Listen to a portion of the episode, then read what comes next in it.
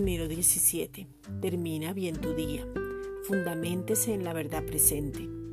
Jesús fue a la sepultura para que el cuerpo del pecado fuera destruido y cada uno tenga la capacidad de dejar todo aquello que le hace daño. Jesús fue quebrantado para que las emociones no nos dominen y seamos sanos de corazón. Entonces nos podemos mantener en la palabra, dejar toda dolencia del alma y toda tristeza, dolor y luto, y que todo aquello que te mantuvo en tristeza se convierta en gozo permanente a causa del que te habita. Esto es lo que se llama verdadera libertad en Cristo Jesús. Jesús fue puesto en expresión por el pecado para que tuviéramos un linaje, una nueva familia, un Padre amoroso y saber que somos uno en Cristo. Jesús vivió según la voluntad del Padre, donde todo en su mano fue prosperado para que tengamos todo lo que necesitemos y seamos prósperos en todas las áreas.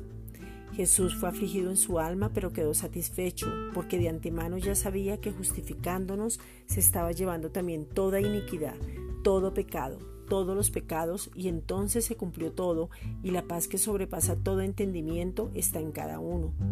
Estamos fundamentados en la verdad presente y no estamos rotos, nada nos falta y podemos descansar. Segunda de Pedro 1:12.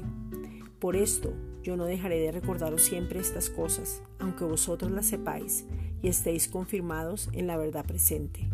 Esta es una reflexión dada por la Iglesia Gracia y Justicia.